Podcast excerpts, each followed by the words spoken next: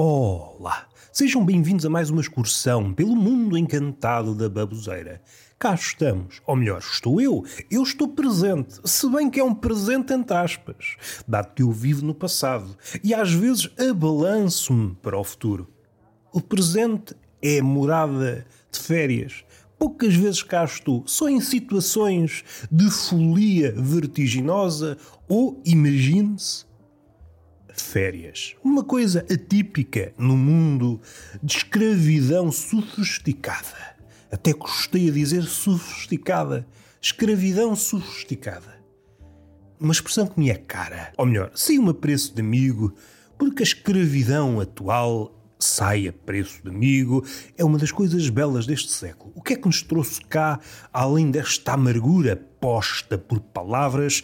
Eu estou a olhar para uma fotografia que não é grande coisa. É a fotografia de um bar que acompanha esta música que estamos a ouvir. E não falo das minhas palavras. As minhas palavras estão aquém da música. Se imaginarmos a música como a forma suprema de arte, as minhas palavras não podiam estar mais longe. Se imaginarmos a arte como uma montanha, a música está no cume, a fazer as vezes do sábio, essa figura tão sazonal como a felicidade. O que é que o sábio está a fazer no cume? Está a cultivar sabedoria? Se está a cultivar sabedoria, talvez não seja sábio. No cume, que é um cume irrespirável, principalmente para o homem típico, não é terreno fértil para cultivar seja o que for. O supé, independentemente do seu terreno, do solo, é sempre propício a que cultivemos nele o nabo. O nabo é uma espécie de parente do rato, do elefante. Do elefante já me estou a esticar. Estou a pensar panoramicamente. Se recuarmos vários séculos, o elefante, tal como outros animais, como o leão, estava presente em grande parte. E o porco, por exemplo, estavam presentes em todos os sítios. O que é que aconteceu? Desapareceram. O homem precisou de encher o bandulho.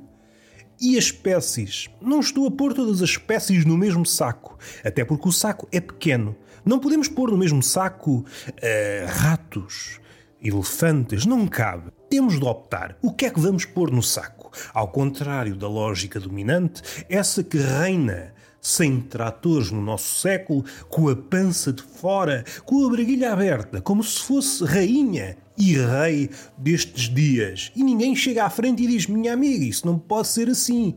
Há outra forma de ver o mundo. Vamos respirar, senti um azedume que é impróprio para consumo. Utilizamos estes dias para quê? Para nos aproximarmos do outro ironicamente. Aproximamos-nos, mas nunca tocamos o outro, embora as mãos se apropriem da carne. À procura de teclas, fazemos do outro um piano. Se pensarmos no outro estendido na cama, e nós à procura da nota perfeita, nem grave nem aguda, e o corpo que solta uma música tímida. Claro está, não podemos excluir esta parte. Aqui e ali dá mostras de um virtuosismo escondido, a espaços, poucas vezes repetível. Ou seja, o que sucede é que o pianista é duro de ouvido, é surdo, mas não é um surdo a Beethoven. Não, não é um gênio que pode abdicar de ouvir aquilo que faz. Andamos pelo corpo à procura da música, de sinfonias, mas o que solta são notas avulsas. É aquilo que conseguimos resgatar do corpo. Não saímos do corpo com o título de Bach ou de Mozart. Haverá, na mulher, no seu íntimo, esse anseio. Procure encontrar o Mozart do meu corpo aquele que me toque de uma ponta à outra e que me faça soltar uma sinfonia, que me faça estremecer, que me faça conhecer a língua que se acoita nesta língua enfadonha. Enfim, uma língua mais musculada, uma língua toda penas. E olhamos para as pessoas, o que é que vemos? Vemos pássaros sem penas, e não é pelo facto de papaguearem que se tornam papagaios, não é por isso que levantam voo filhos do eco, franzinos filhos do eco. Eis o homem contemporâneo. Eu tento, diz alguém, não vou assumir que essas palavras são minhas, não me cabe essa ligação. Estou a pôr o circo e o pão em discurso e vocês nem riem, nem dançam, nem enchem a pança. Parece que não vos chega. Vocês não se contentam com o circo, não se contentam com o pão, só se contentam com a queda ou com a possível queda. Vocês ficcionam funambulistas em todo o lado. Vocês já não veem demónios, ou melhor, habituaram-se a eles. Tal é a sua frequência. O demónio é freguês da vossa cabeça, um à parte, e vamos para outro mundo. Vocês ficcionam funambulistas em todas as pessoas. Olham para a pessoa, imaginam-na a caminhar timidamente, ainda que dê mostras de coragem. Eis, o oxímoro é um tímido corajoso. E é bom que mantenha as duas coisas. Apenas corajoso a dançar sobre o fio é sinónimo de maluco, se bem que também vamos ser sérios. O que há mais são malucos, seja pendurado num fio, seja aqui no supé. E tudo começou pelo nabo. Não nabo sinónimo de picha, que também é uma bela forma de começar uma conversa, mas o nabo como um parente afastado do rato, que se adequa a qualquer solo. Podemos plantar o nabo E agora rio-me, porque fiz a ligação entre nabo e pênis. Podemos enfiar o nabo, podemos semear o nabo em qualquer sítio. O estúpido prospera. E à medida que subimos na montanha, referimos há pouco o sábio, o que é que o sábio está lá a fazer? Ele não procura sabedoria. O que ele quis foi afastar-se dos demais. Ele chegou à conclusão, quanto a mim acertada, que não vale a pena entabular conversa com mais malucos. O que ele procura ou melhor, o que ele apressa é a morte. No SOPÉ, não é que a morte não chega a ele, mas tem mais candidatos. Mas tem mais trabalho. O cume é pouco povoado. Não há fauna, não há flora, há apenas um papalvo de cócoras, armado em sábio. É preciso não cair na tentação de apodar aquele que permanece em silêncio de sábio. É uma ligação perigosa e há três cavalos que estão de pé. Há três cavalos de pé. Talvez tenham visto um rato que tenha fugido daquele saco que há pouco referimos. Estão de pé. Têm medo do rato. Não é um rato comum. É um rato saído do trava-línguas. É um rato que roeu a rolha do rei da Rússia. Certamente. Tem cara disso. Tem cara de trava-línguas esse rato. Ou será o gato das botas a fazer das suas ou será um gigante? O gigante que saiu do conto do gato das botas, fugiu-lhe entre os bigodes e entrou num quadro, assustando três cavalos daquele circo que há pouco falei, aquele circo e o pão que foi posto em discurso para descontentamento do público em geral.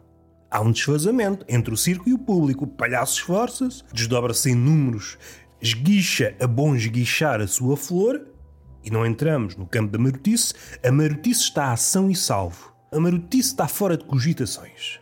Não vamos para a arena, desafortunadamente, não iremos para a arena da marotice.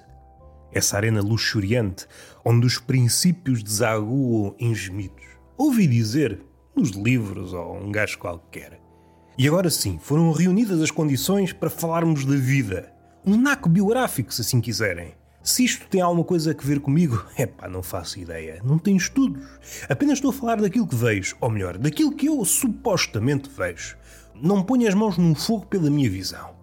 Há uma cabrinha perto de minha casa e é uma cabrinha quadrúpede. É uma cabrinha convencional. Não é uma cabrinha dada a histórias marotas, velhacas. Percebo que haja uma mágoa e um certo desencanto ao ouvirem estas palavras, com que então não é uma cabra singular Oh, pá, que tristeza! Pensei que ias falar de uma cabra singular, capaz de, como direi, eternizar o tesão. Bela expressão, eterniza-me o tesão, minha filha. Amanhã podemos estar mortos. Mas não vamos por aqui. E suspeito que já meti um bocadinho, mas já que está, deixa estar. Estava a falar de uma cabrinha convencional. Um episódio que aconteceu, suponho eu, porque há dias que uma pessoa ingressa na cadela e depois não sabe fazer a destrinça entre o real e o imaginado, ou ficcionado, ou escrito pela bebedeira. Bebedeira é uma espécie de romancista com muita obra. Mas voltemos à cabra. Estou sempre a fugir da cabra. Não sou digno de ser apelidado pastor. Então falo da cabra e afasto-me da cabra. Sim, há aqui uma tensão que me aproxima e que me distancia da cabra. Mas é uma cabra novata, que tem uma característica que a faz única. Penso eu, se calhar todas as cabras são assim. Sublinho cabras convencionais. A cabra só consegue comer com a presença do seu dono. Ora, o dono, que é dono daquela cabra, não pode estar sempre ao pé da cabra, caso contrário, não faz mais nada. Ou seja, é um pastor em part-time, ou então um pastor empreendedor. Quer ser pastor, mas também quer ser fadista, por exemplo, e precisa de treinar a voz em casa, fechado no quarto. Isto é plausível? Não faço ideia. E qual foi o estratagema que o dono da cabra criou? Fez uma espécie de espantalho. Se ele não tivesse ao pé da cabra, a cabra não comia. Verificou isso várias vezes. E então arranjou esse estratagema. Fez um espantalho, põe o espantalho perto da cabra, a cabra olha para o espantalho, tem as roupas do dono, opa, sim senhor, vamos comer. E isto é belo. Uma cabra que só precisa de ter o casaquinho do dono e as calças do dono por perto. E assim já me dá vontade de comer. Se isto é ou não uma história de amor, é pá, não faço ideia. Como vocês devem notar, eu não sou o mais afamado exegeta de cabras convencionais. Eu apenas sou um observador interessado. Vi uma cabra a comer enquanto olhava para um espantalho e fiquei fascinado. Fiquei fascinado. É o poder do espantalho.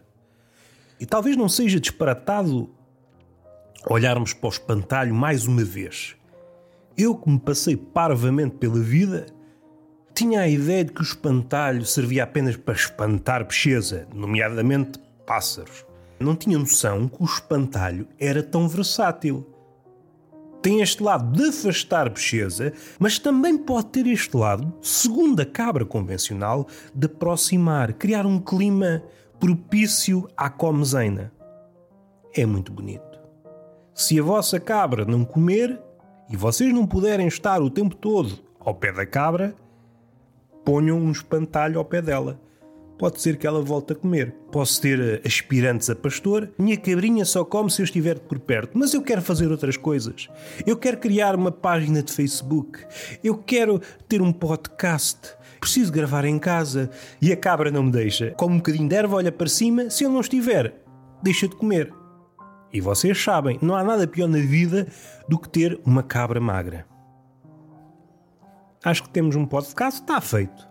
Falei aqui de um tema crucial que nunca foi falado na história da história e dizer do podcast, mas também da história humana.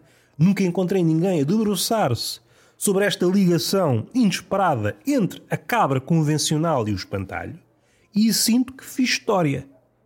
Já pus o meu nome nas prateleiras da eternidade. Está feito. E amanhã é dia de trabalho. Beijinho na boca, palmada. Ah, antes que me esqueça, Saiu novo episódio de Tertúlia de Mentirosos com Gonçalo Soares, paleontólogo. Tivemos a falar de pesquisas, tinta e viva e coisas também fora dessa esfera. Foi uma conversa muito agradável, uma conversa fora do âmbito normal de Tertúlia de Mentirosos. Tem sido ali uma enfiada de humoristas. Há quem diga: é pá, são humoristas, tão humoristas, é pá. Isso é gente para abater. Estou farto deles. Essa mania que as pessoas têm, sobretudo os humoristas, dizer coisas com o propósito de fazer rir outras. Pá, isso é para acabar. Isso tira leveza às coisas. E nós, pessoas deste século e outras, que há pessoas que vêm de trás, há pessoas que vêm de trás e eu sou um exemplo. Eu sou um fóssil vivo. Vamos respirar fundo. Não sei o que é que eu ia dizer. Também não era nada especial. Também vamos ser sérios, não era nada especial. O que importa é vocês ouvirem esta conversa, está muito agradável. E o humorista tem a de se calar. Essa coisa de fazer piadas. Vivemos numa época. Ah, era isto que eu queria dizer. Vivemos numa época em que vendemos as coisas a peso e ficcionamos o peso.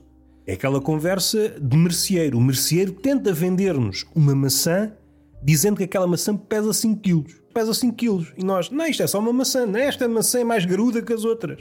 Mas isto parece uma maçã normal. Não, isto é mais compacta. 5 kg. Está bem pago 5 quilos que eu não quero arranjar chatices. Saiu também, provavelmente, o antepenúltimo episódio de Onde Há Pessoas à Merda. Depois vamos fazer um interregno, não sei se será eterno ou será apenas um interregno, uma forma de arejar a cabeça até que surja uma nova temporada, está catita, mais dois episódios e a coisa termina. Já não sei se fica com 18 ou 19 episódios, uma coisa assim desse género. Está uma coisa agradável. Se eventualmente parar aí, já é um projeto do qual me orgulho. Coisas para fazer rir. Há coisas para fazer rir, eu passo bem sem isso. Diz alguém, um ouvinte, a cabrinha até deu um coice no espantalho. Cala-te um bocadinho, pá. Cala-te um bocadinho, como disse aquela miúda ao toy. Não foram estas as palavras, mas eu também já não tenho cabeça para guardar palavras. Eu só tenho cabeça para guardar imagens. A minha cabeça é um museu dentro do qual há um elefante a dançar valsa. Resultado, está tudo esfrangalhado. É como se fosse um vândalo a estraçalhar quadros. Por azar, muitos quadros têm comida. O elefante toca-lhe a larica, oh, vai aos quadros. E o elefante não está triste, contou-me. Mandou-me uma carta que ele, nas horas vagas, é poeta, é dotado de uma tromba versátil. Diríamos nós se fôssemos boçais, mas não somos. Manda-me uma carta a dizer: se eu soubesse disso mais cedo, epá, a minha ração tinha sido sempre à base de quadros. Epá, isto é muito mais saudável. Comer tinta, comer cenouras feitas de tinta, opá, isto é só vitaminas. Escreveu o elefante. Sim, ele escreve pá. Diz que humaniza. Humaniza a descrição. E eu, nada contra. Quem sou eu? Pessoa franzina para me armar agora em editor de uma criatura com várias toneladas. Ainda levava com a tromba nas trombas. Vamos respirar um pouco. E é isto que nos aproxima. As trombas. Ah, tá as trombas. Sim, Hoje é dia de celebrar o paquiderme que há em mim. Beijinho na boca, palmada pedagógica numa das nalgas e até à próxima.